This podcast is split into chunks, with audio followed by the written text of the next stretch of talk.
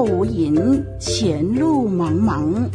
一盏明灯指引方向，新约书卷与您共享。旷野明灯。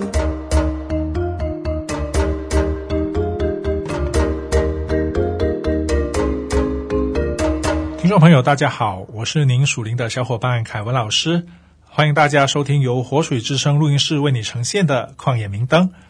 啊，凯文老师将会在这里和大家一起探究彼得前书。在上一集的节目当中，我们看到在彼得前书当中大量的采用旧约的经文。彼得前书虽然不长，是一是一封很短的书信，但却是啊旧约引用旧约经文出现这个密度最高的一卷书信。啊，在我们之前所查考的经文当中，经节当中啊就已经出现过了立位记、诗篇、出埃及记。因此，我们可以看见收信群体的啊、这个寄居的观念，不是那种字义上的理解。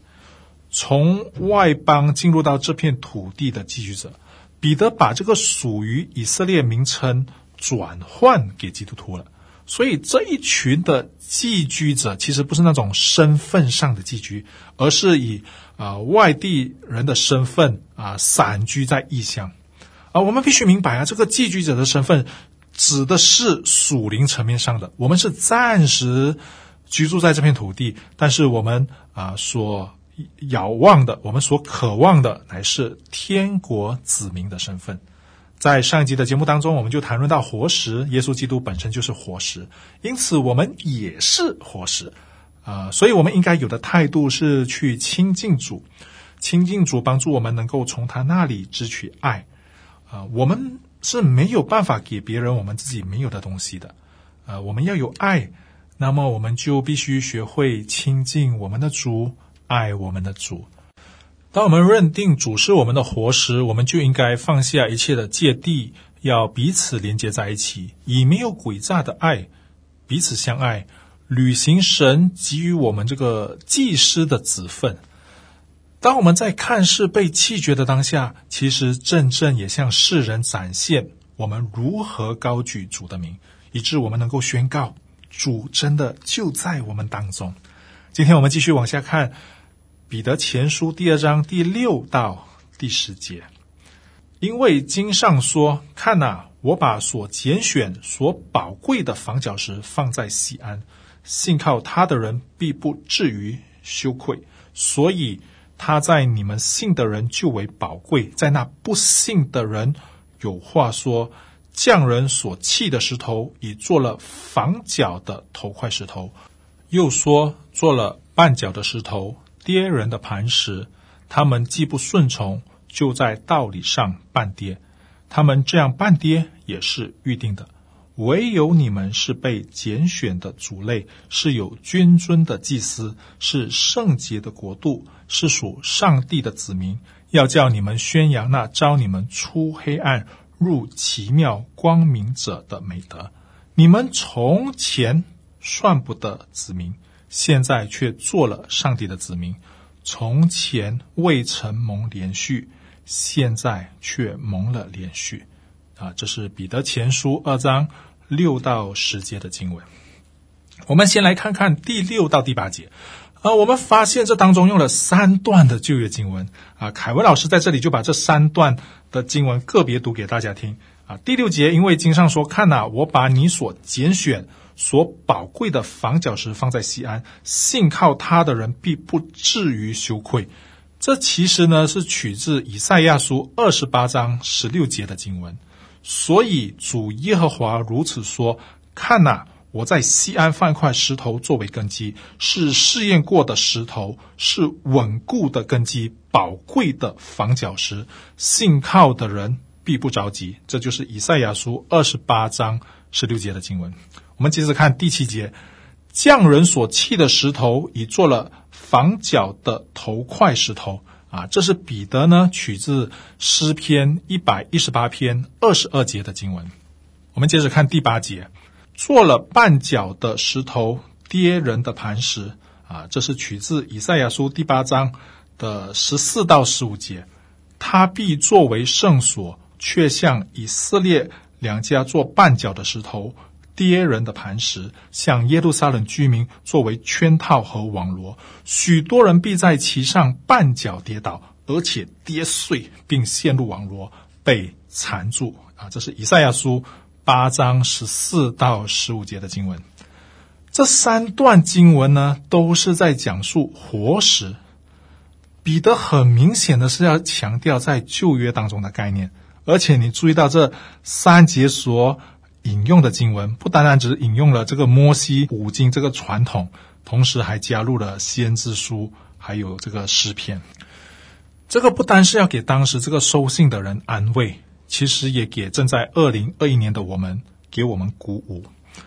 我们的神不是停留在旧约，我们的神也不是止步于新约，今天他仍旧在我们当中，没有错，在我们眼前的这个。难处还是一波接着一波。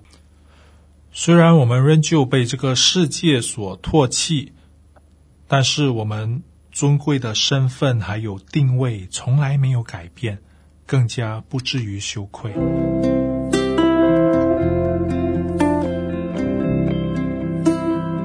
脚前有灯，路上有光，不再迷茫。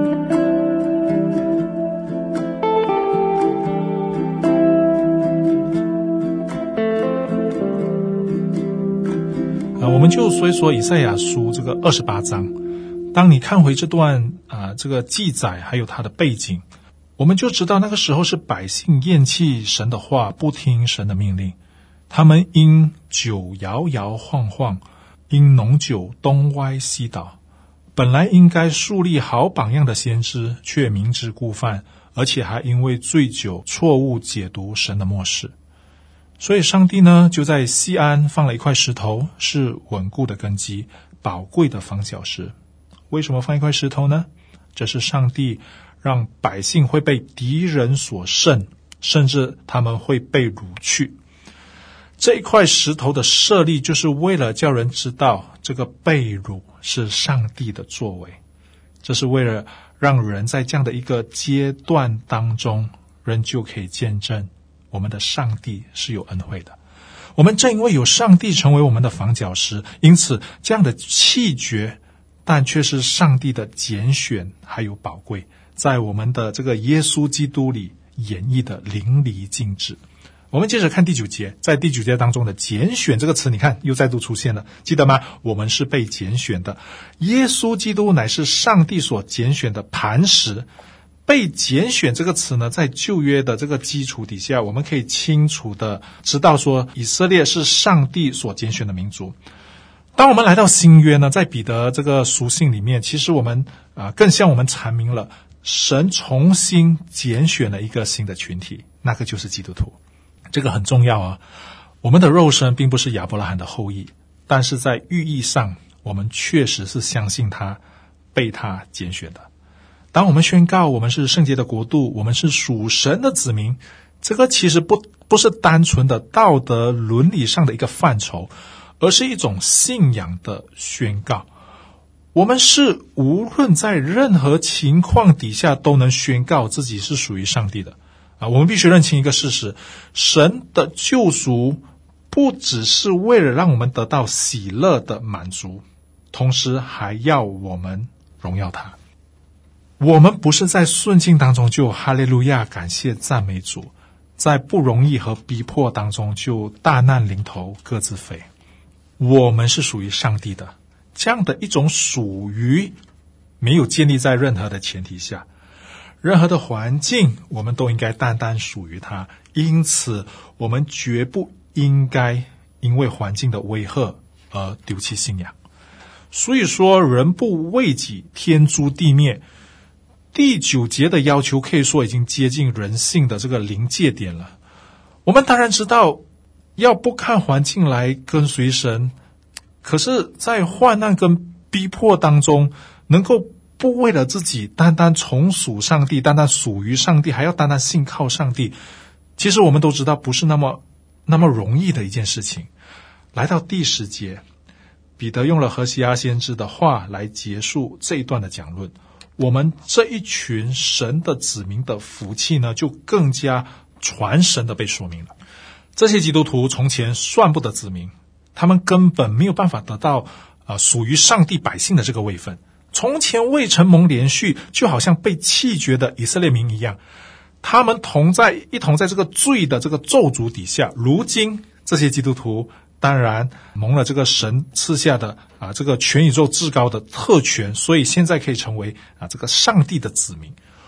我们之所以可以得到这份恩惠，并不是靠自己的努力或者好行为。朋友们、弟兄姊妹、听众朋友，我们原本。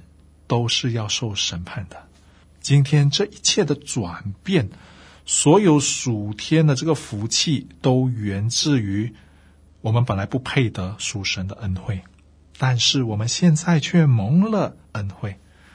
我们的神再一次向我们挂保证：从前只有应许给以色列百姓的，今天要临到教会，要临到基督徒，临到每一位属于上帝的百姓。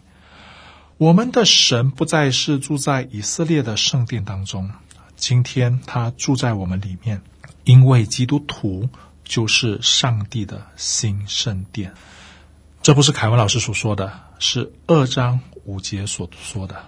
你们来到主面前，也就像活石，被建造成为灵宫，做圣洁的祭司，借着耶稣基督奉献神所悦纳的灵祭，我们是被拣选的族类。听众朋友，希望这集的节目可以帮助你认清，神的选民不再局限于亚伯拉罕的后裔，因为基督徒才是真正被拣选的族类，君尊的祭司，能够啊、被神祝福，也不再是只有以色列国。真正的基督徒才是真正属于神圣洁的国度。听众朋友，以色列民不再是单单是上帝的子民，因为我们已经不划分外邦人或犹太人了，我们都是蒙了连续属于上帝的子民。感谢赞美主，我们一起来祷告。天父上帝，我们感谢你，因为我们蒙了连续成为你的子民，让我们学习，让我们实践，让我们能活出被拣选的使命。谢谢主，奉耶稣基督的名祷告，阿门。我是你属灵的小伙伴凯文老师，再会。旷野明灯，照亮你的人生。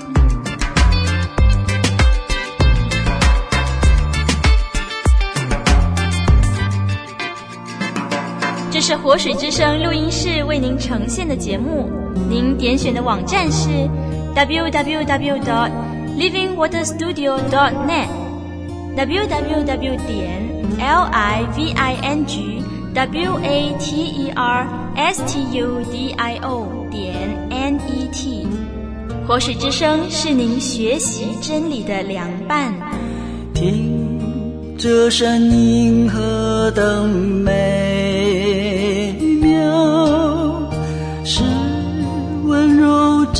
是。